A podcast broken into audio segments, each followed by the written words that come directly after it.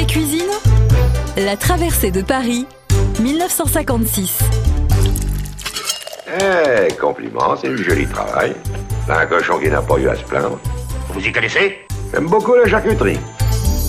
Nous sommes en 1943 à Paris, sous l'occupation. Martin, alias Bourville, est au chômage et Grand Gilles, Jean Gabin, artiste peintre. Ils se rendent au 45 de la rue Poliveau chez Jambier, Louis de Funès, un épicier charcutier trempé jusqu'au cou dans le marché noir. C'est bon, disons 400 francs. Oh, mais à ce prix-là, cherchez des clochards. Moi, je suis un homme. Ça va, je fais un effort, 450 francs. Les deux convoyeurs doivent transporter dans la nuit quatre valises d'un beau cochon fraîchement découpé par Jambier. Monsieur Jambier, 45 rue Poliveau.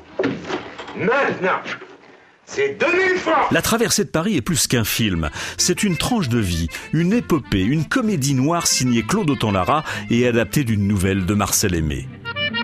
La pénurie de nourriture est un terreau pour les opportunistes qui se lancent dans les trafics en tout genre. Je voudrais bien savoir où ils les ont pris. Fabrice Grenard, historien de la Seconde Guerre mondiale, décrit les mécanismes de la contrebande à l'époque. Il y a euh, une personne qui détient la marchandise, et puis cette personne va embaucher des petits trafiquants.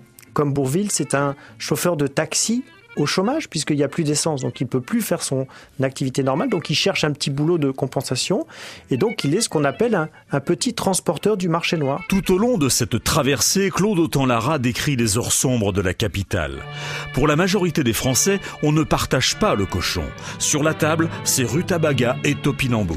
Deux topinambours, enlevez Où est-ce qu'ils sont les rognons maintenant? Ce sont les Allemands qui les prennent, naturellement. Ils ont bien le droit Au vainqueur, les rognons L'historien Fabrice Grenard note que les Allemands organisent des razzias sur le marché noir, mais il laisse aux policiers français le soin de traquer les trafiquants. Au départ, le régime de Vichy veut mettre en place une répression exemplaire et, et sévère, mais très vite, comme le régime est totalement débordé, euh, les policiers gendarmes ne, ne savent plus comment lutter contre le marché noir. En 43, c'est euh, près de 400 000 procès-verbaux qui sont établis pour euh, trafic alimentaire. Mais c'est qui nous jetterait aux flics, ces braves gens-là, hein?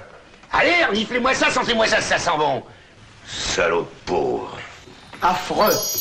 Ciné-cuisine à podcaster sur FranceBleu.fr.